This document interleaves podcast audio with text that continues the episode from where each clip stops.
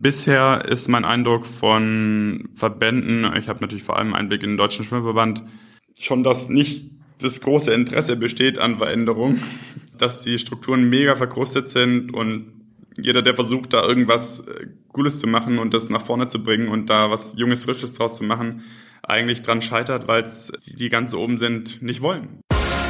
Der Sponsors Podcast im Dialog mit Sportlern, Unternehmern und Visionären über das Milliarden-Business Sport. Mit Philipp Klotz und Daniel Sprügel. Hallo und herzlich willkommen zum Sponsors Podcast, dem 44. Schön, dass ihr wieder mit dabei seid und zuhört. Das war gerade Markus Deibler, mein Interviewpartner bei diesem Podcast. Äh, viele von euch kennen ihn sicherlich noch als absolut erfolgreichen Leistungsschwimmer. Mittlerweile ist er stark erfolgreicher Eisunternehmer, äh, hat mehrfach in der Höhle des Löwen im wahrsten Sinne des Wortes gekämpft, äh, war dort sehr erfolgreich, hat mittlerweile Investoren von äh, Frank Thelen bis äh, viele andere erfolgreiche Unternehmer und erzählt uns aus seinem Sport und aus äh, seinem Unternehmerleben. Jetzt geht's aber erstmal weiter. Normalerweise schalte ich ja zu diesem Zeitpunkt immer gern in unser Digitalkompetenzzentrum nach Berlin zu Daniel, meinem lieben Podcastpartner Daniel Sprügel. Der befindet sich allerdings gerade auf Reisen Richtung Ausland. Das Geschäft brummt bei ihm scheinbar so stark, dass er keine Zeit mehr hat, mit mir über das Sportbusiness zu reden. Er muss Money machen und äh, die liegt im Ausland.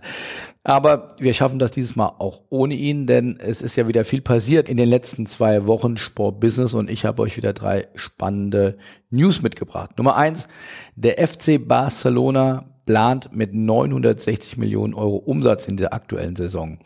Das ist nochmal ein absoluter Quantensprung, den hier der Club aus Barcelona vollzieht, äh, kürzlich bekannt gegeben, wollten ja ursprünglich im Jahr 2021 die Marke von einer Milliarde Euro Umsatz überschreiten. Das sieht wohl so aus, als würden sie das schon vorher schaffen. Also jetzt schon in der aktuellen Saison wird ein Umsatz von 960 Millionen angestrebt. Ähm, das ist nochmal deutlich mehr als auch der große Konkurrent aus Madrid, der jüngst auch seine Zahlen vorgelegt hat, die einen Umsatz von um die 750 Millionen anstreben oder beziehungsweise das in der letzten Saison gemacht haben. Also sie können da auch nochmal einen drauflegen.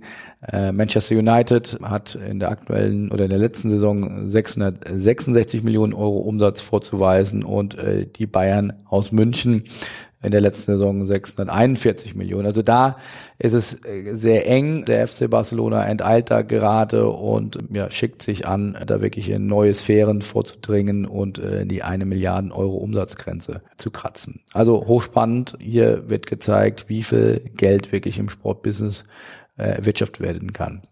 Nummer zwei News, äh, das ist, glaube ich, keinem in Sportbusiness äh, Deutschland entgangen, äh, aber ich will es trotzdem nochmal erwähnen, weil es ist sehr toll für unsere Branche. Der Zuschlag für die Euro 2024. Die UEFA hat entschieden mit 12 zu 4 Stimmen, dass die UEFA Europameisterschaft 2024 in Deutschland stattfinden wird. Das wird sicherlich der Branche in vielerlei Hinsicht einen, einen großen Schub nochmal verleihen. Äh, Thema Investitionen, Infrastruktur in Stadien, aber auch nochmal ein, ein Weckruf sicherlich in Richtung, was kann man alles tun, um, um den, die sportliche Performance dort nochmal zu verbessern.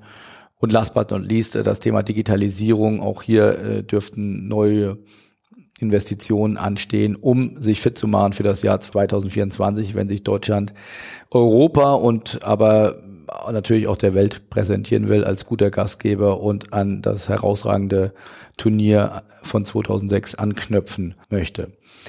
So, und dann noch zu guter Letzt ist hier scheinbar eine Gründerwelle im deutschen Sportbusiness äh, gerade am Laufen. Wer unsere Medien verfolgt, äh, da den letzten Tagen lesen können, dass mehrere sehr etablierte Namen des Sportbusiness Deutschland sich äh, selbstständig gemacht haben oder gerade dabei sind. Zum Nummer eins da am nennen David Görges, über Jahre der Digitalchef von Borussia Dortmund, äh, hat jetzt Ende September gekündigt und macht mit einem Kollegen die Digitalagentur Bayer Görges auf, glaubt hier also an die Selbstständigkeit und äh, möchte seine Erfahrung, die er sowohl bei Lagardère beziehungsweise dem Vorgänger Sport 5 und dann äh, an die knapp acht Jahre bei Borussia Dortmund gesammelt hat, äh, jetzt auch in der Selbstständigkeit weiterentwickeln, finden wir sehr spannend und ähm, Selbstständigkeit und Unternehmertum muss man immer unterstützen.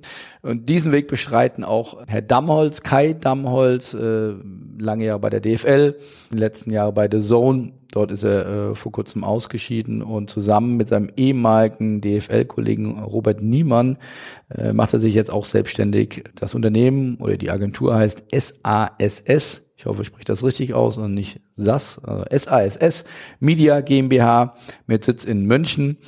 Die Agentur ist beratend in den Bereichen Medien, Sponsoring, Vermarktung sowie Investments im Sport tätig.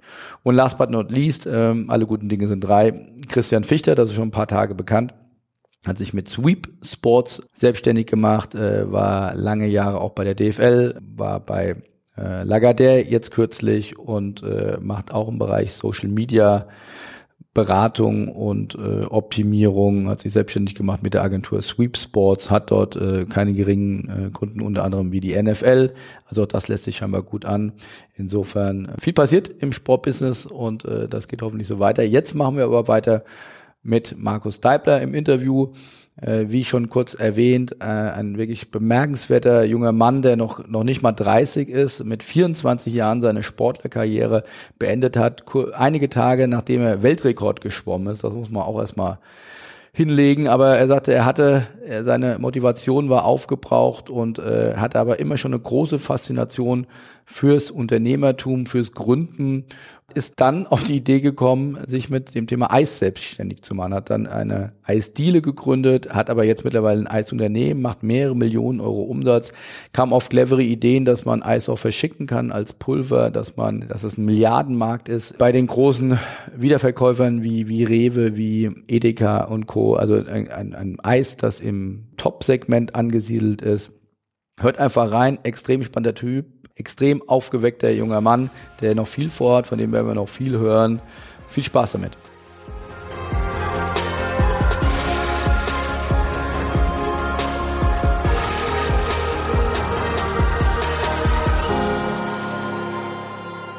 Herzlich willkommen, Markus. Herzlich willkommen zum äh, Sponsors Podcast. Ja, ich freue mich heute ganz besonders, mal wieder einen ehemaligen Topsportler bei uns vor Mikro zu haben. Äh, Markus Deibler, seines Zeichens Gründer und CEO von der Eisfirma Louis Cellas. Darauf wird er gleich äh, nochmal verstärkt eingehen. Ihr kennt ihn wahrscheinlich vor allem als erfolgreichen Sportler. Ist, wenn ich das richtig recherchiert habe, äh, viermal Europameister geworden, einmal Weltmeister, einmal Weltrekordhalter und ist dann mit 24 Jahren schon zurückgetreten, um sich dann dem Unternehmertum zuzuwenden. Das mal so ganz kurz zusammengefasst. Markus, ich hoffe, ich habe da keinen Fehler gemacht. Also herzlich willkommen und erzähl doch mal, wie kam es dazu vom Leistungssportler zum Unternehmer? War das von langer Hand geplant oder hat es dich einfach übermannt und du hattest keine, keine Lust mehr auf den Sport? Ja, erstmal vielen Dank für die Einladung. Es war ein bisschen verschachtelt. Also ich habe mit dem Unternehmertum schon angefangen, als ich noch Leistungssportler war. Also es war 2012, gab es die Idee von Luisa, meiner Mitgründerin, ähm, dass das Eis schon in besser geht, als es die meisten jetzt in Hamburg gemacht haben zu dem Zeitpunkt. Und mich hat Selbstständigkeit einfach schon einige Jahre da fasziniert und deswegen war das, hat sich das so zusammengefunden, wir zwei, Luisa und ich. Und ich bin aber dann noch zwei, gute zwei Jahre eben weiter geschwommen und wir haben das nebenher zusammen aufgebaut. Deswegen war es so ineinander verschachtelt, was natürlich dann dazu geführt hat, als ich mit dem Schwimmen aufgehört habe, hatte ich mir nicht die Frage stellen müssen, was mache ich dann, das war klar. Ähm, aber ja, wir haben das schon begonnen, als ich eigentlich noch einen anderen Hauptjob hatte, das Schwimmen. Hast du im Vergleich zu anderen Sportlern, also ist das üblich, dass man mit 24 Jahren abtritt oder war das ein sehr früher Zeitpunkt? Das ist überhaupt nicht üblich. Also man sagt so, es kommt ein bisschen auf die Strecke auch an, aber äh, Leistungshöhepunkt ist so bei so eher kürzeren Strecken, 100, 200 Meter, die ich geschwommen bin, eher so bei 6, 27, 28 vielleicht. Und die meisten hören auf mit 30, 31, 32. Es gibt auch Leute, die mit 35 noch schwimmen. Vom Alter her war das schon, schon früh auf jeden Fall, ja. Und auch das gehört ja ein bisschen zur Legende oder ist auf jeden Fall eine spannende Geschichte. Du bist neun Tage oder wenige Tage nach deinem Weltrekord äh, zurückgetreten. Wie kam es dazu? War das von langer Hand geplant oder eher eine Bauchentscheidung? Also es war so, wir haben, also die Schwimmer haben einmal im Sommer eigentlich ein paar Wochen frei, in der sie sich erholen können. Das sind die Sommerferien nach dem Höhepunkt, nach einer EM oder WM, die im Juli, August ist, haben wir ungefähr vier Wochen frei. Das sind die einzigen, einzigen wirklich freien Wochen im Jahr. Und in diesem ähm, September 2014 war das dann ungefähr, ähm, habe ich eben so gemerkt, okay, mich zieht's überhaupt nicht wieder ins Schwimmbecken. Ich habe echt nicht richtig Lust, wieder mit dem Training anzufangen. Und es war aber eben mein ganzes Leben und ich habe alles darauf ausgerichtet ähm, bis dahin. Es war dann irgendwann so ein Punkt, wo erstmal mir klar wurde, ich muss ja auch nicht so. Also erstmal, es war mein Lebensinhalt und erstmal musste ich da hinkommen, ähm, mir klar zu machen, dass ich nicht muss, wenn ich nicht will. Aber ähm, es war eben schon eine Riesenentscheidung für mich, weil ich habe ja auch davon gelebt und es gab ganz viele Leute in meinem Umfeld, die auch zu, zu Recht von mir erwartet haben, dass ich mindestens mal noch bis zu den nächsten Olympischen Spielen weitermache. Und deswegen habe ich gesagt, okay, ich stelle jetzt ein paar Sachen um im Training, um den Spaß wieder zu finden, um wieder Lust darauf zu haben auch. Mach auf jeden Fall weiter bis zur WM, egal was ist, mehr oder weniger. Also bis zu der Kurzbahn-WM im Dezember 14 und habe das dann auch gemacht, war da dann sehr erfolgreich, habe aber trotzdem für mich gesagt, es ist es nicht mehr, ich, ich will es nicht mehr machen. Ich habe es jetzt noch drei Monate probiert. Also der Erfolg war natürlich extrem schön zum, zum Ende und noch so ein Erfolg wäre relativ unwahrscheinlich, wenn ich ab dem Zeitpunkt eigentlich nicht mehr Lust habe zu trainieren. Und deswegen war das keine, also am Ende war es eine Bauchentscheidung, war es einfach so, wo, wo habe ich Lust drauf oder habe ich nicht Lust drauf, aber es war schon, ich habe schon eine Weile drüber nachgedacht und es mir nicht zu einfach gemacht. Also das heißt, zu den nächsten Olympischen Spielen wäre es ja nochmal wirklich eine Strecke gewesen. Das wären ein, dreiviertel Jahre gewesen. Ja, das ist eine lange Zeit und ähm, viele Kacheln hättest du zählen müssen. Ja, viele Kacheln oder im Olympiastützung in Hamburg haben wir nicht mehr Kacheln zum Zählen, da ist eine Stahlwanne. also es wäre auf jeden Fall noch noch lange Zeit gewesen. Ja. Wie kommt man dann darauf, Eis zu machen? Also die ganze Welt schreit nach Digitalisierung. Also es gibt wahrscheinlich tausend eine Geschäftsidee, aber auf Eis, wie kommt man auf Eis? Ist das eine Vorliebe von dir oder? Ja, Eis ist an sich natürlich schon mal echt ein, ein, ein cooles Produkt, weil also hat mal jemand schön zu mir gesagt, ja, man verkauft halt keine Grabsteine. Und das ist schon so. Also Eis ist, jeder mag Eis quasi jeder mag Eis und äh, wir haben angefangen mit einer Eisdiele auf St. Pauli. Und da ist es einfach so, fast alle, die reinkommen, sind einfach gut drauf, haben gerade Freizeit, gönnen sich was und wenn es dann auch noch gut schmeckt oder am besten noch besser schmeckt, als sie erwartet hätten, dann ist einfach eine coole Stimmung im Laden. Und deswegen ist Eis an sich schon mal ein echt dankbares Produkt. Und wir hatten eben festgestellt, dass bei Eis schon noch was rauszuholen ist. Also es gibt ja generell im Food so den Trend, dass die Leute immer mehr wissen wollen, was ist drin in dem, was ich esse und wo kommt's her. Und am besten kommt's nicht aus einer Fabrik von einem Riesenkonzern aus Indien oder so, sondern am besten ist es von, von hier irgendwo und es sind nur die Sachen drin, die ich jetzt auch erwarten würde als Verbraucher, die in einem Eis drin sind.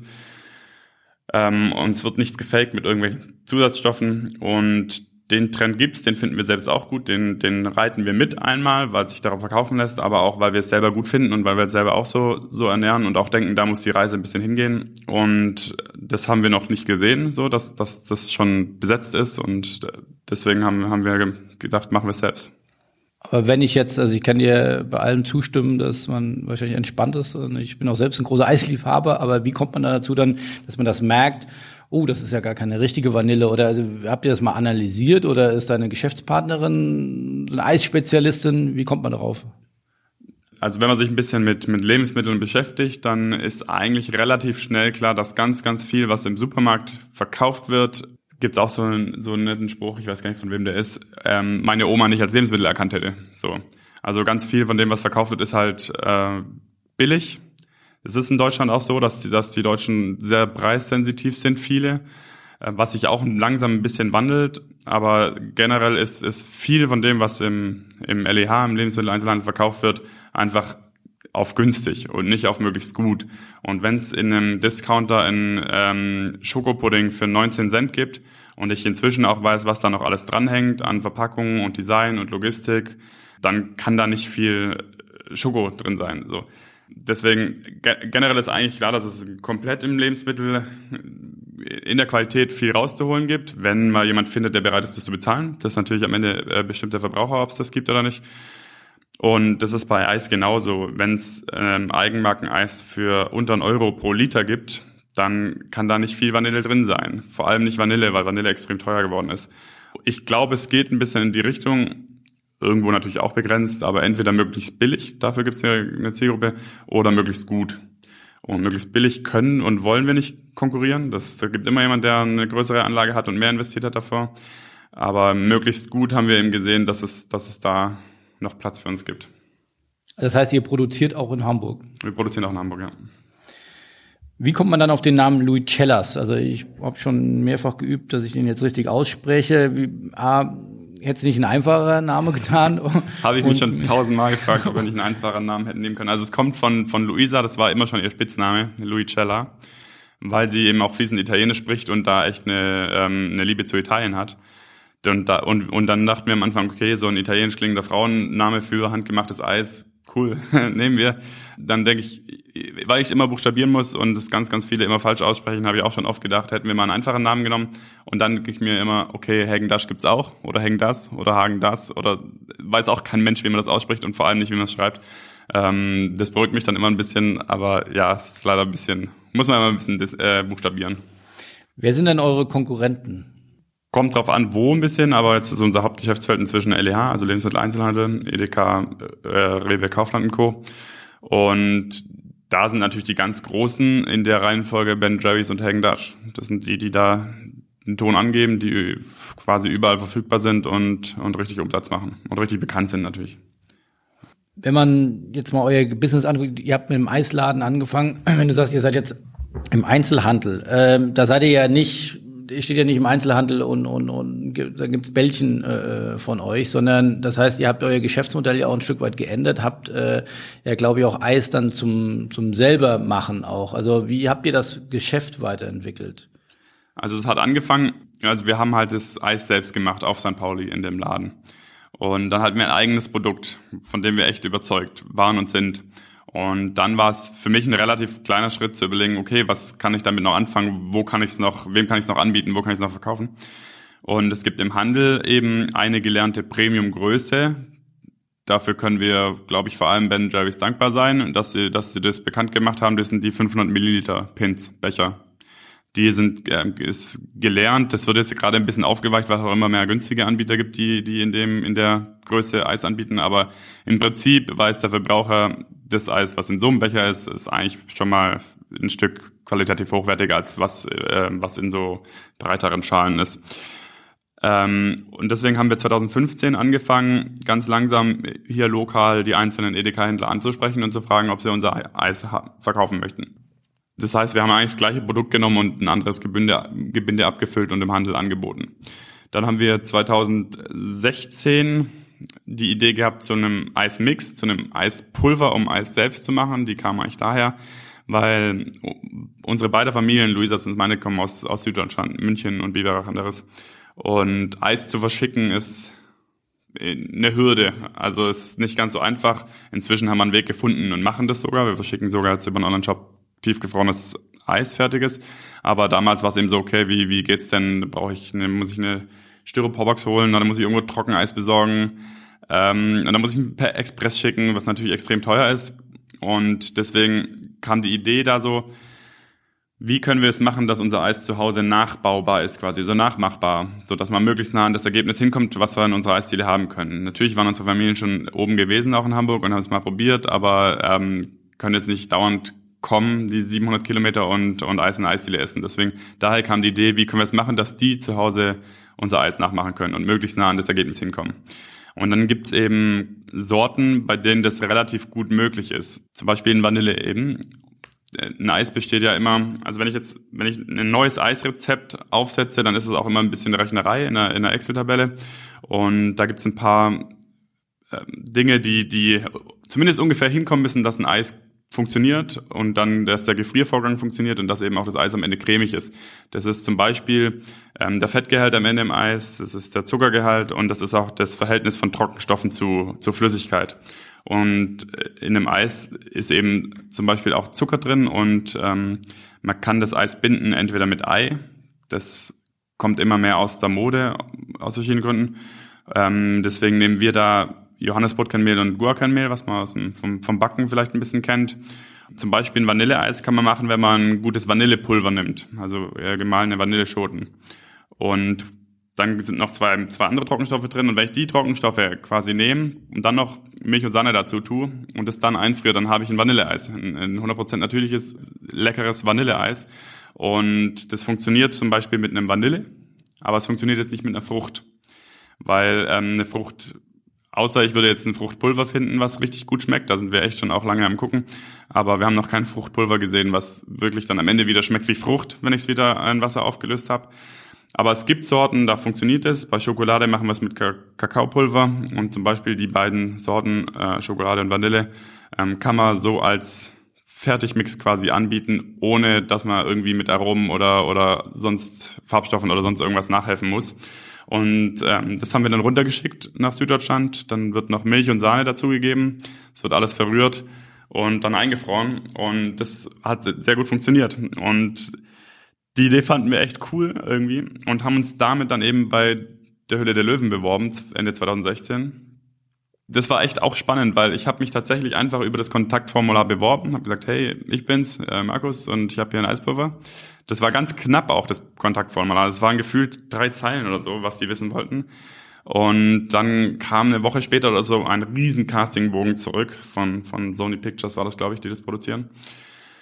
Ähm, und den habe ich dann erstmal liegen lassen, weil wir waren dann auch noch auf Messen unterwegs und, und das war echt ein, das war echt ein Aufwand, das Ding auszufüllen.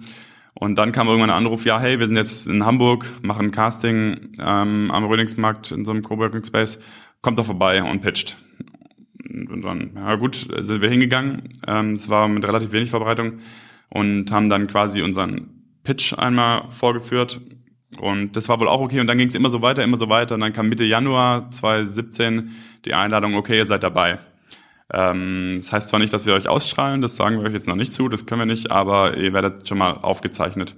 Und dann waren wir im Ende Januar 17 im, im Studio in Köln und haben da dann auch unseren Pitch gemacht. Und im Prinzip ist es halt so, dass man drei Minuten Zeit hat zu erzählen, was man von den Löwen möchte. Und dann gibt's äh, unbegrenzte Zeit Frage, Fragerunde von den Löwen. Und es ging bei uns irgendwie eineinhalb Stunden. Am Ende haben wir drei Angebote gehabt, haben uns für Frank Thelen entschieden. Und drei Angebote, die bei euch investieren wollten. Genau. Ja, also fünf Löwen, äh, zwei hatten gesagt, nee, möchten sie nicht. Und drei hatten uns ein Angebot gemacht und für Frank Thelen haben wir uns entschieden. Und ja, seitdem ist es noch alles schneller geworden und echt eine spannende Zeit. Macht mega Spaß auch mit Frank und seinem Team ab dann haben wir eigentlich darauf hingearbeitet, im September 2017 ausgestrahlt zu werden. Und ähm, ja, das war mega der Boost. Also es, man bekommt richtig, richtig viel Aufmerksamkeit. Es ist so krass, wie viel Impact es doch hat noch, das Fernsehen. Der, da ist dann eben die Aufgabe, das möglichst gut zu nutzen.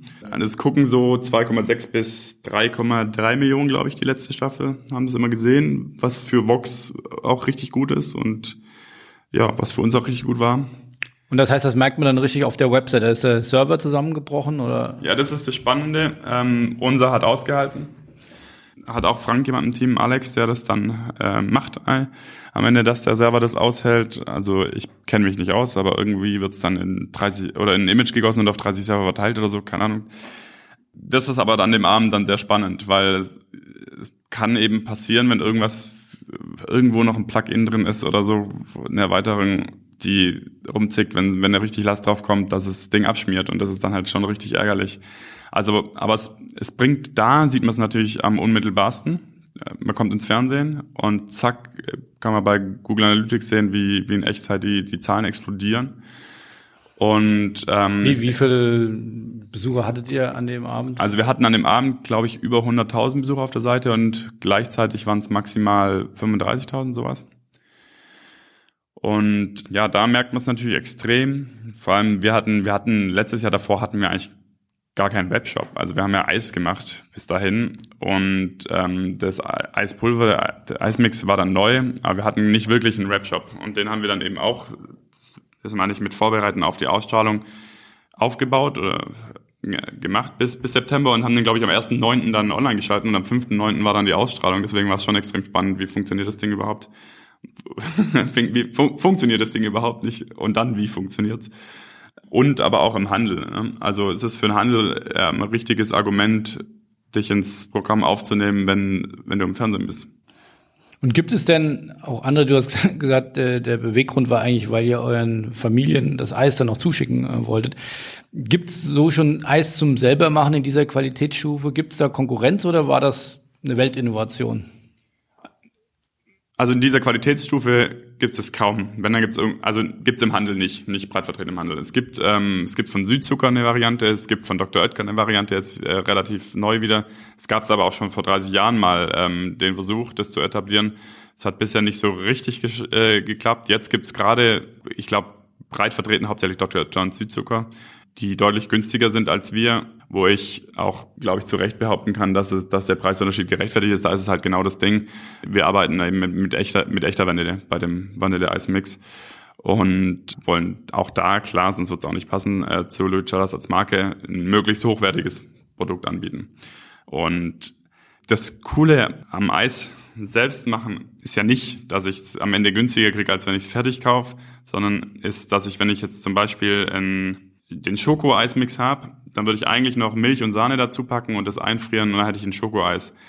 Und danach kann ich noch Streusel drauf tun oder Nüsse oder was auch immer. Das könnte ich aber auch, wenn ich ein fertiges Eis kaufe. Das Schöne ist, dass ich die Masse, bevor ich sie friere, ja noch bearbeiten kann. Das heißt, ich könnte einen Teil von der Milch durch Rotwein ersetzen zum Beispiel, dann habe ich ein Schoko-Rotweineis oder durch Banane oder durch was auch immer mir einfällt. Freestyle. Ja, und ähm, das Rezept, so wie es so wie es ist quasi, ist eben so gut ausbilanziert, dass man da relativ viel machen kann noch, dass es dann immer noch funktioniert.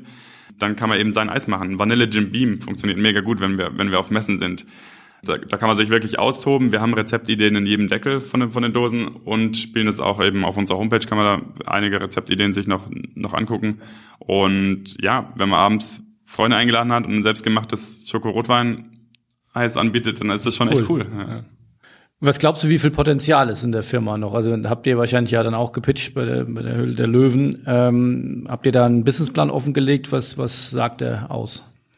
Wie viel Potenzial ist in der Firma? Also der hauptsächlich das es gibt für uns verschiedene Wege. Also wir haben im Prinzip vier Wege, auf denen wir Umsatz machen im Moment. Das sind unsere eigenen Eisdielen, das sind inzwischen zwei. Also auf St. Pauli haben wir angefangen und eine lange Reihe ist, ist unsere zweite seit, die ist jetzt im dritten Sommer.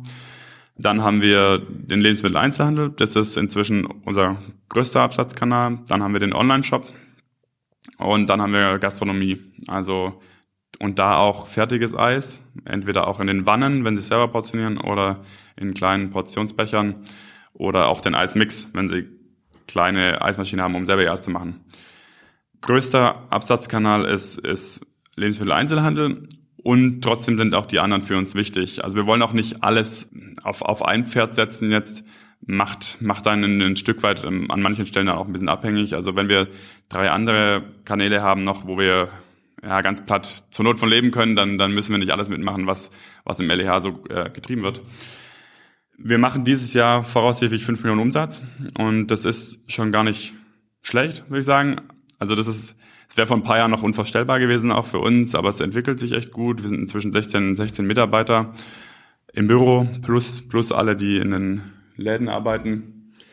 Und ja, haben extrem viel Spaß. Es ist schon auch echt, auch für mich, immer noch sehr anstrengend. Es ist, also ich hätte es mir auch anders vorgestellt. Also Selbstständigkeit an sich, es ist krass auch, womit, womit ich mich manchmal beschäftigen darf und so. Aber ähm, insgesamt macht es immer noch mega viel Spaß und ähm, es ist mir schon auch bewusst, dass wir einen ordentlichen Push bekommen haben von der Höhle der Löwen. Da müssen wir jetzt natürlich gucken danach, dass wir auch danach laufen können selbst und unsere äh, Kosten jeden Monat ähm, mit, mit Eisverkauf wieder reinholen. Das ist echt eine, eine extrem spannende Zeit. Äh, Im Moment sieht es so aus, als würde es gut funktionieren und ja, macht, macht insgesamt mir und ich glaube auch ähm, meinen Mitarbeitern schon, schon viel Spaß auch. Aber was glaubst du, wie viel Potenzial? Wenn du sagst, jetzt fünf Millionen Umsatz, äh, der Eismarkt ist ja riesig. Äh, wenn du sagst, wir setzen auch auf den Trend auf, selber machen und Organic Food oder, oder auch wirklich nachvollziehbare Inhaltsstoffe, äh, da ist ja noch richtiges Wachstumspotenzial. Ja, da ist, da ist auf jeden Fall richtiges Wachstumspotenzial. Wir machen jetzt gerade auch für uns noch eine neue Schiene auf im LEH. Das sind äh, Multipackungen Stieleis. Haushaltspackungen, wozu alles gehört eigentlich, inklusive den 5, 500 Milliliter Bechern, ähm, ist ein Großteil vom, vom Eismarkt. Es sind, glaube ich, jetzt sage ich irgendwas Falsches und das ist peinlich, aber irgendwie 43, 44 Prozent, irgendwie sowas. Und knapp dahinter nur sind Multipackungen. Und zum Beispiel Impulsalz macht gar nicht so viel aus vom, vom Markt im, im LEH jetzt nur. Ne? Also Impulsalz ist das, wenn ich zur, zur Kasse gehe und dann steht rechts irgendwie die Langnese-Box. Genau, Impulsalz ist so Impulskauf ein Stieleis, das ich dann direkt esse. Ähm, wenn ich drei Stieleis zusammenfasse in eine Multipackung und das liegt dann nicht an der Kasse, sondern hinten im Lagen, wo auch die 500 Milliliter Becher sind, dann ist es eine Multipackung und die sind fast genauso großer Markt wie die Haushaltspackung. Wie, und wie viel, wie, wenn du sagst, großer Markt, wie viel Millionen, Milliarden Umsatz ist das? Also insgesamt Eiscreme, jeder Deutsche isst jedes Jahr jetzt ist, glaube ich, gestiegen von 6,5 auf 6,8 oder so Liter Eiscreme. Ähm, die werden nicht komplett für uns abgrasbar sein, natürlich, weil wir auch eine spitze Zielgruppe haben mit den Leuten, die Wert drauf legen, was ist drin und da auch bereit sind, für Geld auszugeben. So, was kostet eure 500 äh, Gramm? Die hat UVP 6,95. Also wir sind da knapp über Ben Jerry's angesiedelt, wobei ähm, Ben Jerry's, das sind schon ein bisschen die, mit denen wir uns immer vergleichen, ähm, inzwischen auch zumindest in Hamburg die 6, an die 6,50 rankommt und auch eine Vegan-Serie hat, die ähm, 7,99 UVP hat. Also haben sie uns quasi da wieder überholt, aber da ähm, haben wir jetzt nicht vor, die, die wieder zu toppen im UVP. Also wir bringen jetzt im September ähm, Stieleis raus, Charles Stieleis.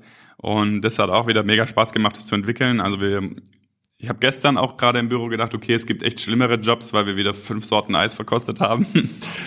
Und ja, jetzt gibt es ein, ein Stieleis von Charles, dann machen wir quasi einen, einen, neuen, fast genauso großen Markt für uns noch, noch für uns auf und ja, hoffen, dass wir da auch erfolgreich sein können. Es ist so im Endeffekt das große Ziel, glaube ich, von vielen so kleinen Food-Firmen, was ein großes Ziel ist, aber man soll ja große Ziele haben, ist, wenn man 20 Millionen Außenumsatz macht im Jahr als Food in Deutschland, dann ist das echt langsam nennenswert, dass es echt Leute interessiert, sozusagen. Also so eins, zwei, drei, vier, fünf Millionen, die müssten wir auch erst erstmal ein paar Jahre hintereinander machen und nicht nur ein Jahr mit, mit unbezahlter TV-Unterstützung, ist schon auch klar. Aber wenn es dann über zehn und dann an die 20 hingeht, dann ist es schon echt ein nennenswerter Umsatz im Lebensmitteleinzelhandel. Und du bist ja immer noch sehr jung, noch, noch keine 30. Hast du da ein sagst, äh, Mitte 30 äh, will ich damit, will ich das verkaufen, will dann gemachter Mann sein äh, und, und äh, finanziell unabhängig? Oder sagst du, ich, ich kann dir schon wirklich drei, vier, fünf, zehn Jahre auch in die Zukunft blicken? Ja, das ist eine spannende Frage. Wenn du jetzt den Verlag verkaufst, was machst du denn dann, wenn du dann gemachter Mann bist? Ob ich dann gemachter Mann bin, äh, man, ich glaube, äh, mit also wenn man davon ausgeht, die Skalierung von von Fachverlagen ist nicht so hoch wie die Skalierung von von Eis. Aber ja, aber es ist tatsächlich eine spannende Frage. Wenn ich jetzt davon ausgehe, in drei Jahren verkaufe ich alles und muss nicht mehr arbeiten, was mache ich denn dann? Vielleicht ein Comeback im Schwimmen. Ja, das auf jeden Fall nicht. dann bin ich auch irgendwann echt tatsächlich ein bisschen alt, vielleicht. Das würde ich nie machen. Aber das ist wirklich eine spannende Frage, weil viele Leute sind dann ja nichts. Mache ich dann nichts mehr? Ja, okay. Und dann Stehst du dann morgens noch auf oder, oder bleibst du liegen? Oder was machst du dann denn? Und das ist wirklich eine spannende Frage, über die ich mir auch echt schon ein bisschen Gedanken gemacht habe. Was mache ich denn dann? Ähm, weil irgendwas, also es gibt verschiedene Typen, glaube ich, aber die allermeisten brauchen irgendein Projekt, sage ich mal, im Leben, ähm, das dem Sinn gibt. Also warum stehe ich denn morgens auf? Ich stehe, ich stehe jetzt gerade immer Viertel nach sechs auf. Wenn ich nichts mehr mache, stehe ich dann um neun auf oder um zehn und dann stehe ich um zehn auf, esse ich dann direkt Mittag. Was mache ich? Also das macht doch keinen Spaß auf Dauer. Das kann ich, ich könnte es jetzt schon, glaube ich, ein halbes Jahr mal machen, nichts zu machen, einfach rumliegen. Aber auf Dauer ist es, glaube ich, nichts, was, was zufriedenstellt. Also hat zur Folge, dass selbst wenn ich es jetzt verkaufen könnte, es macht mir im Moment noch Spaß, mich drum zu kümmern jeden Tag. Also ich gehe gern ins Büro und jetzt mein Hobby ist ein bisschen vielleicht ein bisschen übertrieben. Es gibt natürlich auch Tage, da muss ich Sachen machen, wo ich denke, okay, müsste ich jetzt nicht unbedingt, äh, weil ich es mir aussuchen könnte. Aber im Großen und Ganzen macht es mir mega viel Spaß noch. Und deswegen, also wenn es gut läuft und ich kann mir ein Gehalt auszahlen, mit dem ich zufrieden bin und es macht mir weiterhin Spaß, dann, dann muss ich nicht gucken, dass ich jetzt verkaufe, weil das ist, wie gesagt, für mich äh, eine spannende Frage. Ich muss dann irgendwas machen. Also ich würde dann was, was Neues anfangen, glaube ich. Du könntest Und, dem Sport was zurückgeben. Du könntest, äh, da kommen wir sicherlich gleich nochmal drauf, oder können wir auch jetzt aufgreifen, das Thema Sportförderung. Ähm, das läuft ja nicht alles optimal, auch das, das Verbandswesen immer klar, Fußball professionalisiert sich immer weiter und und äh, auch der hat seine Herausforderungen, wie wir gesehen haben bei der WM, da läuft nicht alles rund. Äh, wir sind in der Bundesliga auch im, im globalen Wettbewerb mit der Premier League und und mit La Liga, also auch da ist es ja sehr kompetitiv, aber wenn man jetzt mal betrachtet auf den deutschen Sportmarkt, sieht es natürlich um die Sportverbände nicht allzu gut aus, dass die, die, die sogenannten äh, Randsportarten ein Stück weit immer weiter abgehängt werden. Könnte das eine Aufgabe sein, wo du sagst, da will ich mich einbringen, da will ich mein Unternehmer-Know-how einbringen, dass da nicht nur oftmals ja alte Herren oder alte Damen und Herren, die die Verbände führen, sondern auch Menschen, die den Sport gemacht haben, die den Sport lieben, aber auch äh, die unternehmerisch sehr erfolgreich waren ist, ist ein spannendes Ding. Ich wurde damit schon ganz bisschen konfrontiert, als ich aufgehört äh, habe dann. Ähm, bisher ist mein Eindruck von Verbänden, ich habe natürlich vor allem Einblick in den Deutschen Schwimmverband, schon, dass nicht das große Interesse besteht an Veränderung, ähm, dass, dass die Strukturen mega verkrustet sind und jeder, der versucht, da irgendwas äh, Cooles zu machen und das nach vorne zu bringen und da was Junges, Frisches draus zu machen, eigentlich dran scheitert, weil es die, ganz oben sind, nicht wollen. Warum, warum auch immer. Und ähm, also so wie ich es bisher mitbekommen habe, ist es sehr schwierig. Also ich hätte keine Lust, gegen so Riesenmühlen zu kämpfen, die einfach gegen Veränderung sind, ob es gut ist oder schlecht. Wenn ich, ja, also ich finde, es ist ein spannendes Thema und ich glaube, man kann viel mehr daraus machen ähm, aus den Randsportarten in, in Deutschland, die eigentlich olympische Kernsportarten sind. Es funktioniert ja auch bei einigen Sportarten langsam ein bisschen besser und jetzt die European Championships war, glaube ich, auch ein Schritt in die richtige Richtung. Die haben irgendwie die Quoten verdoppelt, die Einschaltquoten. Es hat gut funktioniert. Ich fand es als, ich sehe es ja jetzt eigentlich von außen oder ich auch uneigentlich. Also ich sehe es von außen als Zuschauer. Ich bin nicht mehr drin. Und ich fand es auch mega cool jetzt, die letzten zwei, drei, wie viele Wochen waren es denn überhaupt? Und ähm, das ist, glaube ich, auf jeden Fall ein, ein, Schritt in die richtige Richtung. Aber insgesamt ist es beim Schwimmen jetzt, wo ich jetzt vor vier, viereinhalb Jahren noch bei den deutschen Meisterschaften dabei war, was halt noch nicht angekommen ist, ist, dass auch ein Ziel sein muss, das für den Zuschauer interessant zu machen. Das ist halt beim Schwimmen nicht bisher äh, beim Schwimmen in Deutschland. In anderen Ländern funktioniert das sehr gut. Aber man muss halt irgendwie ein bisschen Show draus machen. Das hat der DSV anscheinend noch nicht so richtig verstanden. Woran machst du das fest oder was machen andere Länder, andere Verbände anders? Also deutsche Meisterschaften, als ich das letzte Mal da war, und ich glaube, es hat sich jetzt in den letzten Jahren auch nicht groß verändert, was ich, was ich mitbekommen habe, ähm, ist einfach, erstmal werden die Zeiten von den Finalläufen so festgelegt, wie es das Fernsehen haben will. Es kann dann auch mal mittags 14 Uhr sein, obwohl keine Live-Übertragung ist. Ähm, und die Reihenfolge wird so festgelegt. Und also das Coolste ist eigentlich, ähm, dass es echt ein Abarbeiten ist. Also es kommt dann, ich sag mal, 100 Meter Freistil Männer.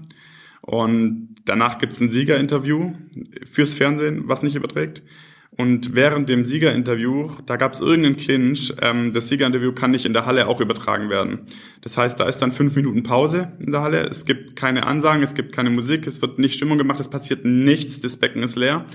Und solange das Interview gemacht wird mit dem, mit dem Sieger. Aber das bekommt die Halle nicht mit. Also es ist einfach fünf Minuten Stille nach jedem, nach jedem Rennen. Pures Entertainment. Ja. Und wird also alles, alle Stimmung, die vielleicht gerade sich ein bisschen aufgebaut hatte, einmal komplett abgewürgt und dann kommt das nächste Finale. Und danach ist es wieder genauso.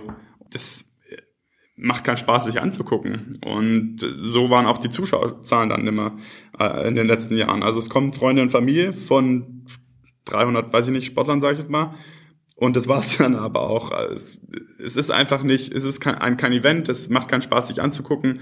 Und man muss ja nur mal hier in Hamburg zum Towers gehen oder so und gucken, wie kann man vielleicht irgendwie ein bisschen eine Stimmung hinkriegen in der Halle. Und die Richtung eben mit, mit, mit, also ein bisschen Show, mit Licht und Musik und einem coolen Stadionsprecher kann man es auch beim Schwimmen machen. Das in den USA zum Beispiel funktioniert das voll gut.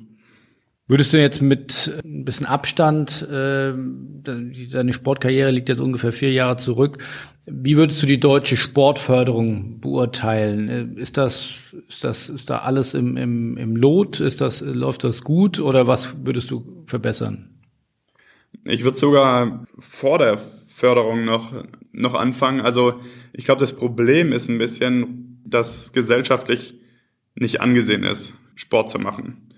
Und das hat zur Folge zum Beispiel, also man muss ja als Leistungssportler in Deutschland irgendwas nebenher machen, studieren oder eine Ausbildung oder irgendwas, um danach was zu haben, weil die aller, allerwenigsten ähm, schaffen es danach erstmal nichts mehr machen zu müssen oder sich danach drum kümmern zu können. Also die meisten müssen schon gucken, relativ schnell nach der Karriere, dass sie in Lohn und Brot kommen. Kann man denn als Sportler, man, du warst sehr erfolgreich, aber äh, als auch mittelerfolgreicher oder vielleicht auch weniger erfolgreicher Sportler, kann man denn davon wirklich auch leben?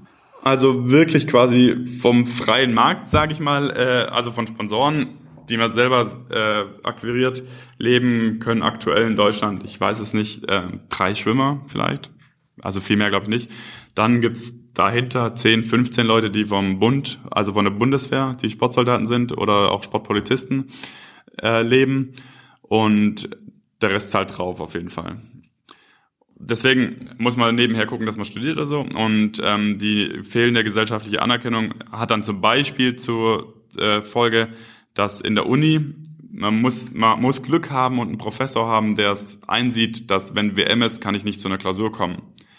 Aber das ist bisher, da versucht der OSP immer natürlich das noch ein bisschen mit denen zu sprechen, mit den Unis, aber bisher, als, als ich äh, damals eingeschrieben war. Der OSP ist Olympiastützung. Olympiastützung, genau.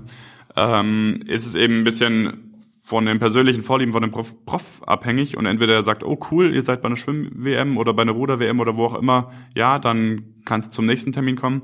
Oder er sagt halt, ja, interessiert mich nicht, entweder du bist da oder hast einen Fehlversuch.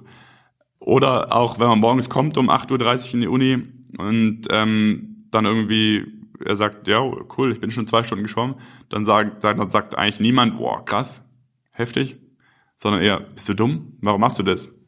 Es war so schon voll hart aufzustehen. Oder ein, ein cooles, cooles Zitat von, von Jan Ulrich, den man jetzt langsam nicht mehr zitieren darf, glaube ich, aber das Zitat ist trotzdem cool und auch unabhängig davon, ob er gedopt hat dann oder nicht oder was auch immer. Er hat mal gesagt, alle wollen immer, dass ich die Tour gewinne, aber wenn ich zu Hause dann unterm Jahr auf der Landstraße trainiere, werde ich weggehupt. Und das ist so ein bisschen das Problem, äh, was es gibt. Es interessiert niemand, was die Schwimmer machen vier Jahre. Und beim Spielen sollen sie bitte unter den ersten drei sein. Ist das realistisch noch im heutigen globalen Wettbewerb, Sportwettbewerb? Kann, können deutsche Schwimmer da noch erfolgreich sein in dem System? Ja, es wird immer einen Ausnahmeathleten geben, der sich durchbeißt. Auch wenn es in Deutschland da mehr Hürden gibt als woanders, aber also es sind ganz verschiedene Sachen. Also wir haben wenig Nachwuchs in Deutschland, Schwimmen, Rudern, Triathlon, das sind halt auch die Laufdisziplinen Leichtathletik, das sind trainingsintensive Sportarten. Da muss ich echt ranklotzen, da muss ich echt viel ackern. Und war, also wie kann ich das einem 12, 13, 14-Jährigen schmackhaft machen? So, hey, also das macht ja kein normaler Mensch mal so so wie es jetzt gerade in Deutschland ist. Und da machen andere Länder eben deutlich, deutlich mehr dafür, dass, dass es äh, interessant ist und fördern das mehr. Und ähm, wenn man viel mehr Masse, Basis hat, die es macht, dann kommen natürlich auch mehr oben durch. Wenn wir nicht viele, nicht viel Basis haben, dann kommt trotzdem mal hier und da jemand durch. Wie ähm, Herr Wellbrock. Ja, Wellbrock ist gerade echt ein Ausnahmetalent. Ähm, hat jetzt bei der EM gewonnen der kann auch mal bei einer WM gewinnen vielleicht. Das ist halt ein Ausnahmetalent, der hat sich durchgebissen. Aber er hat sich nicht dank, er ist nicht dank dem System so gut, sondern ich würde sagen, er ist eher trotz dem System so gut. Und solche Ausnahmetalente wird es immer wieder geben, auch, auch in Deutschland. Aber also wenn wir das Ziel haben, mehr Halbfinal- und Finalteilnahmen bei WM und Olympischen Spielen zu haben, dann glaube ich, müsste man da anders rangehen. Das Wie? ist also im Prinzip müsste sich die Gesellschaft einmal entscheiden, will ich mir Leistungssport leisten, das kostet Geld oder will ich es nicht? Und äh, wenn ich es mir leisten will, dann muss ich dafür Geld auch vor allem aufwenden und dann muss es okay sein. Entweder ich baue dem, den Radrennfahrern eine eigene Strecke oder sie müssen halt auf irgendeiner Landstraße rumfahren, ähm, mal ganz platt gesagt. Und dann muss ich was dafür tun. Und dann, wenn wir das jetzt anfangen, dann kann ich in vier Jahren oder in sechs Jahren bei den Spielen meckern, wenn es keine Medaillen gibt. Und dann kann die Bildzeitung schreiben, Mann, sind wir schlecht. Jetzt haben wir so viel ausgegeben und sind immer noch so schlecht. Aber im Moment wird eben nicht dafür, viel dafür getan. Vor allem im Vergleich zu dem, was andere Länder dafür tun. Und trotzdem schreibt die Bildzeitung, Mann, sind wir schlecht. Und das ist ja nicht nur die Bildzeitung. Also es ist ja bei den letzten Spielen immer so, die Schwimmer werden ab dem ersten Tag, wo eigentlich nur ein oder zwei Leute ihren Start hatten, richtig fertig gemacht in den Medien ähm, worüber ich auch ein bisschen lachen kann. Aber also es passt halt nicht so ganz zusammen, was dafür getan wird, dass man erfolgreich ist und was für eine Erwartungshaltung ja, die und, Medien und oder die Gesellschaft oder wer auch immer dann hat. Eine sehr erhöhte Erwartungshaltung. Ich glaube, wir haben im Vorgespräch äh, haben wir gesagt, ich meine, das ist ja schon ein Riesenerfolg, eigentlich auch ins Finale zu kommen. Aber in Deutschland zählen eigentlich nur die Medaillen. Es zählen nur, mit, es zählen nur die Medaillen. Und wenn man mal irgendwie die, die Sportfördersysteme ranken würde oder wie, wie groß der Anreiz ist in Deutschland, seine Jugend auch ein bisschen ein Stück weit dem Sport zu opfern, dann ist es auf jeden Fall sehr weit davon entfernt, unter den besten drei der Welt zu sein. Aber der Anspruch ist dann eben, dass, dass eine Medaille da ist. Und ja, es ist als, als Sportler in so einer olympischen Sportart echt ein Erfolg, ins Finale zu kommen. Aber es zählen nur die Medaillen und ich finde, es muss halt irgendwie mal eine Entscheidung her. Wollen wir Leistungssport? Wollen wir uns den, den leisten mit den Vorteilen, die es dann hat? Man hat Vorbilder, es kommen mehr Kinder zum Sport, vielleicht, also mit allem, was es dann für einen riesen Rattenschwanz hinter sich herzieht. Vielleicht ist die Gesellschaft insgesamt wieder ein bisschen schlanker und gesünder. Und man tut da was dafür. Wenn es dann nicht klappt, dann kann man meckern und sagen, was ist jetzt hier? Warum kommt jetzt die Medaille nicht? Oder man macht es eben so wie jetzt gerade oder dann eben noch weniger und macht nichts dafür, aber dann gibt's auch echt nichts zu meckern, wenn keine Medaillen da sind. Und dann gibt's eben auch mit allen Nachteilen, die es dann hat, keine, keine oder immer weniger, außer die, die es dann komplett privat finanzieren können und wollen, ähm, Vorbilder im, im Leistungssport. Wie fühlt man sich denn als Sportler, wenn man, ich glaube, du bist ja pro Tag ungefähr über zehn Kilometer geschwommen in deine Hochtrainingsphasen, äh, wahrscheinlich zweimal, zweimal ins, ins, ins Nass ge, gesprungen pro Tag ist damit dann Weltspitze, wenn man sich dann vergleicht äh, und das verdient oder was du eben auch angedeutet hast. Und gleichzeitig gibt's drittklassige Fußballer, die bestenfalls einmal am Tag trainieren und die, ich weiß nicht, in der dritten Liga wahrscheinlich noch keine Millionen verdienen, aber sicherlich gut sechsstellig. Wie fühlt man sich da als Sportler? Wie empfindest du das? Ich hätte es gern anders gehabt, aber es ist ja fair. Also das wusste ich aber auch mit zehn schon. Also ich wusste mit zehn, hey, ähm, wenn ich das große Geld verdienen will, dann sollte ich nicht weiter schwimmen, dann sollte ich irgendwas anderes machen. Wäre für mich wahrscheinlich nicht gegangen, weil ich mit dem Ball nicht umgehen kann, aber ähm, es war mir damals schon klar, hier wird es nicht so viel zu holen geben. Da denke ich einfach, okay, wenn sich, ähm, weiß ich nicht, da hast du die Zahlen, wie viele Menschen jede Woche Bundesliga gucken und ähm, im Stadion gucken und dafür Geld zahlen und ein Sky-Abo haben und dafür Geld zahlen und Trikots kaufen und dafür Geld zahlen. Wenn es eben so viele Menschen gibt, die Geld in das System Fußball pumpen, dann haben halt auch die Akteure vom System Fußball äh, viel Geld. Und wenn es das Schwimmen nicht schafft, sich, oder das Schwimmen oder was auch immer für eine Sportart, es nicht schafft, sich interessant zu machen und Geld einzuwerben, dann gibt's halt auch für die, die schwimmen, nicht viel Geld. Also das sehe ich relativ nüchtern. Also von einer ganz anderen Seite nicht, hey, ich trainiere dreimal so viel wie du und verdiene nur ein Zehntel, voll unfair, sondern ja, ich trainiere halt was, was in Deutschland leider keinen interessiert. Und ähm, dann muss ich das eben machen, nicht um Geld zu verdienen, sondern weil es mir Spaß macht oder weil ich es geil finde, Weltmeister zu werden oder weil ich die Szene cool finde und weil ich die Leute cool finde, mit denen ich trainiere oder warum auch immer, weil ich Bock habe, es zu machen und nicht, weil ich damit Geld verdienen will. Weil dann, ich habe es jetzt nicht ausgerechnet, aber hätte ich, seitdem ich, ich schwimme ja seitdem ich fünf bin, habe ich angefangen und mit zehn habe ich dann schon viermal die Woche trainiert. Hätte ich die Zeit, die ich reingesteckt habe, die ganze Zeit, die wie viele Jahre waren das dann? Das waren dann knapp 20 Jahre, wobei am Anfang natürlich einmal die Woche oder so. Ähm, hätte ich die Zeit komplett Zeitung ausgetragen, weiß ich nicht, wäre ich finanziell vielleicht weitergekommen. Habe ich jetzt nicht errechnet. Aber wenn ich Sport machen will, um Geld zu verdienen, das ist, glaube ich, schon auch der falsche Ansatz. Ich weiß nicht, ob man damit dann wirklich die Motivation zieht, die ganz, ganz vielen auch harten Trainingseinheiten durchzuziehen. Vielleicht ist es so, aber dann muss ich mir eine andere Sportart aussuchen. Vor allem in Deutschland. Also vor allem in Deutschland. Das bezieht sich jetzt alles auf Deutschland. Das ist in anderen Ländern, ähm, USA, Australien, aber auch schon Frankreich, Italien, kommt viel einfacher mit, mit Schwimmen Geld zu verdienen. Aber in Deutschland ist es eben sehr fokussiert auf Fußball. Und ähm, es gibt noch ein paar andere Sportarten, wo es wirklich Geld zu verdienen gibt. Irgendwie Golf, Tennis, Boxen, Formel 1. In Teilen Wintersport. Wintersport auf jeden Fall, klar. Und wenn das mein Ziel ist, dann muss ich gucken, dass ich, ob ich und dann, wenn, dann, dass ich in so einer Sportart gut bin. Ähm, deswegen, es war mir bewusst und ein bisschen Neid kann man, kann man wahrscheinlich dann am Ende nicht unterdrücken, ähm, wenn ich höre, dass Lewandowski eine Viertelmillion in der Woche von seinem Verein kriegt oder so, keine Ahnung. Das sind ja unvorstellbare Summen für, einen für einen Schwimmer. Aber ja, ist von Anfang an klar, das ist nicht ist, erstens hat sich nicht jetzt gerade dazu hinentwickeln und zweitens ist es nicht von irgendjemand so bestimmt, sondern es ist halt so, dass ja, dass in dem einen Markt viel Geld ist und in dem anderen nicht, weil es viele Leute sehen wollen und nicht.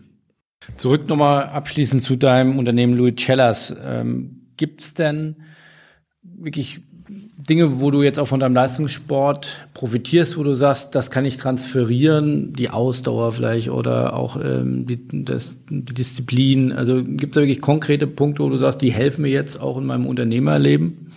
Ja, also ich, ich weiß ja nicht, wie es ohne gewesen wäre jetzt so. Habe nur das eine Leben gelebt, glaube ich, bisher. Aber was ja Sportler vor allem in solchen trainingsintensiven Sportarten schon lernen, ist, ist ein Ehrgeiz, ist ein Durchhaltevermögen, ähm, ist, ist ein, ein starker Wille und ich glaube schon, ist mit Druck umzugehen.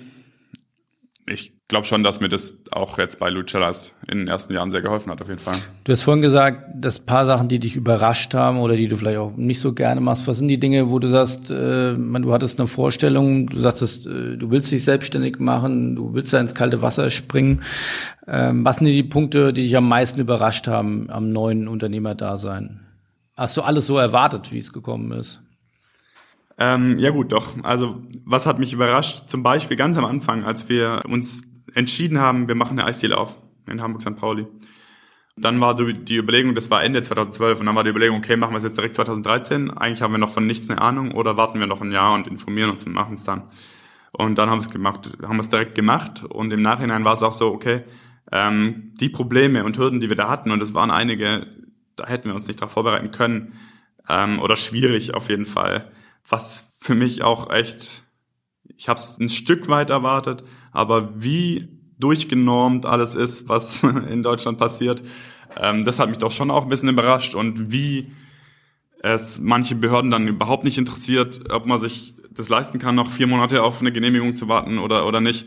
Ja, das, das hat mich ein, ein Stück weit überrascht. Oder eben, also Themen, wo ich sage, da habe ich jetzt keinen Bock drauf, mich, mich drum zu kümmern. Ähm, macht man tausend Verkäufe im Online-Shop und stellt dann fest, dass der Versand mit der falschen Mehrwertsteuer berechnet wird oder so. Und das dann alles wieder zurückzurollen und, und auszubügeln, das macht natürlich keinen Spaß. So. Oder ähm, das war cool.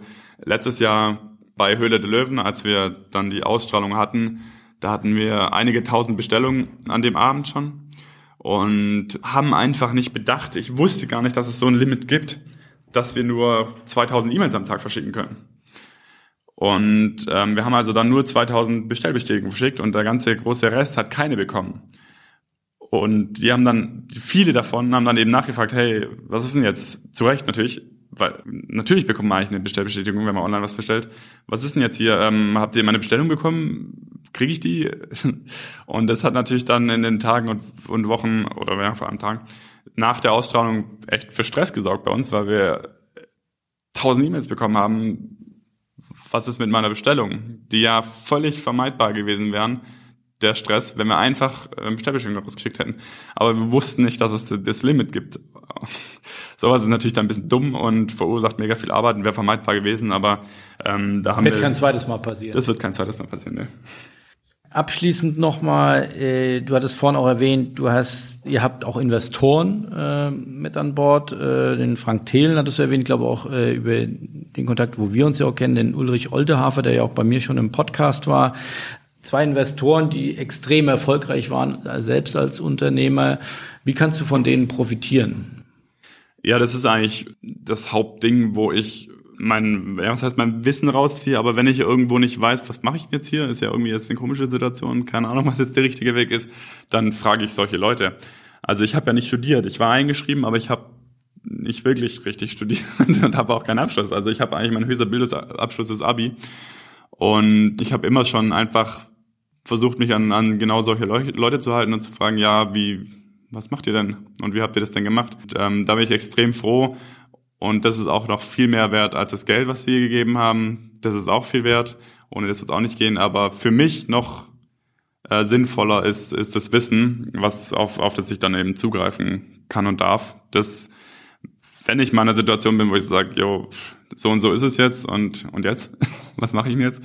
Ähm, dann ist es für mich extrem wertvoll, ähm, da zwei zu haben, an die ich mich halten kann.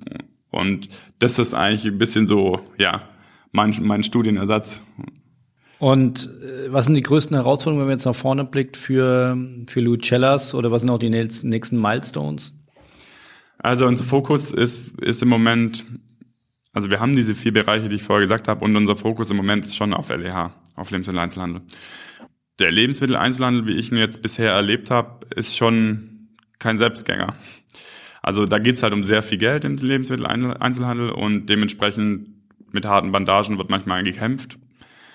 Ja, wir wollen da eine gute, große Distribution schaffen für uns im hochwertigen Lebensmitteleinzelhandel in Deutschland und die danach halten. Das ist dann eben der zweite, der zweite Part.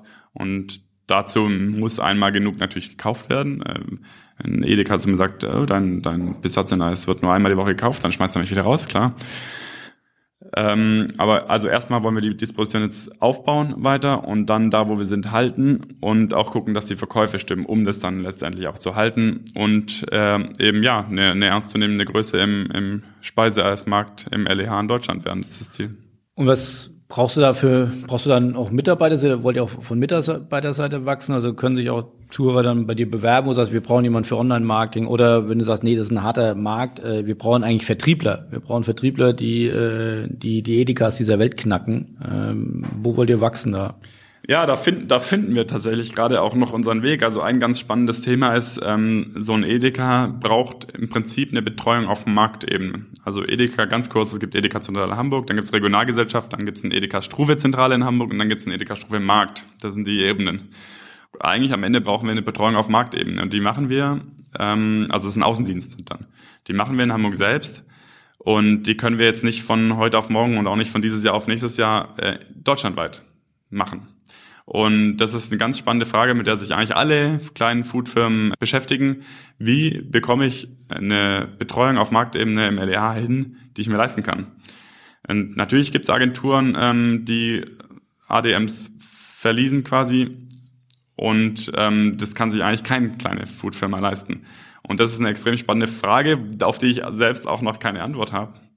Man kann sich immer bewerben. Wir suchen auch echt doch ab und zu ähm, Mitarbeiter in allen möglichen Bereichen und das Organigramm lebt sehr bei uns. Also wir müssen selber gucken, was brauchen wir eigentlich, wo müssen wir genau ansetzen, um, um dann den, den Erfolg letztendlich auch zu haben. Wirklich allerletztes Thema Mitarbeiterführung ist ja was, was also ich glaube, jedes Unternehmen umtreibt. Ich glaube, die Mitarbeiter sind anspruchsvoller geworden in den letzten Jahren. Ähm, Meinst du? Habe ich so gehört von. Äh, wie, wie gehst du damit um? Du bist selbst noch äh, extrem jung. Ist, geht dir das ganz natürlich von der Hand, weil du sagst, ja, ich bin halt so mit denen, wie ich bin und wir sind ein Startup und da ist schon allein so, ein, so eine Power in dem Laden, das funktioniert von alleine oder muss man Leadership, muss man Führung ähm, da ein Stück weit lernen äh, von deinen Partnern äh, wie, wie ein Thelen oder ein Olderhafer. Ähm, wie machst du das? Von allein funktioniert leider nicht sehr viel ähm, bisher in allen Bereichen.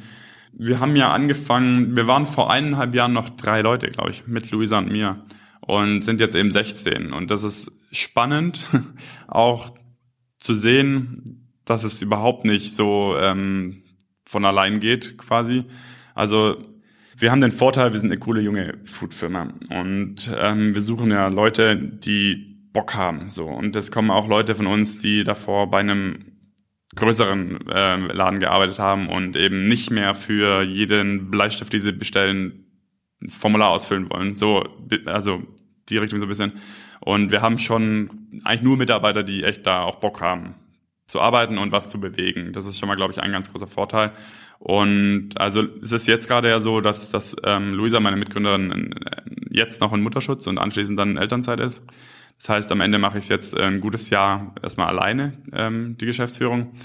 Das ist auch echt ein, ein spannendes Thema, ähm, die, die Mitarbeiterführung. Und ich versuche da meinen Weg zu gehen ich, ich würde schon behaupten, das sage es steht eigentlich auch in jeder Stellenanzeige flache Hierarchien, ne, ist überall inzwischen.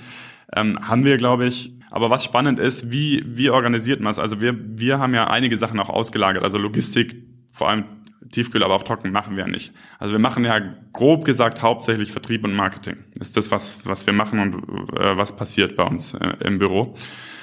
Wenn man so schnell wächst halt auch von drei auf, auf jetzt 16 Vollzeit in einem guten Jahr, dann sind spannende Fragen, wie organisiert man das Team neu? Gibt es da eine Teamleitung noch unter mir? Gibt es dann, ähm, wer macht dann welche Aufgabe? Werden die Aufgaben neu verteilt? Leute, die schon länger da sind, wenn die dann eine Leitung aufgesetzt kriegen, wie macht man das, ohne dass, dass es dann äh, ein bisschen äh, einen Krieg gibt?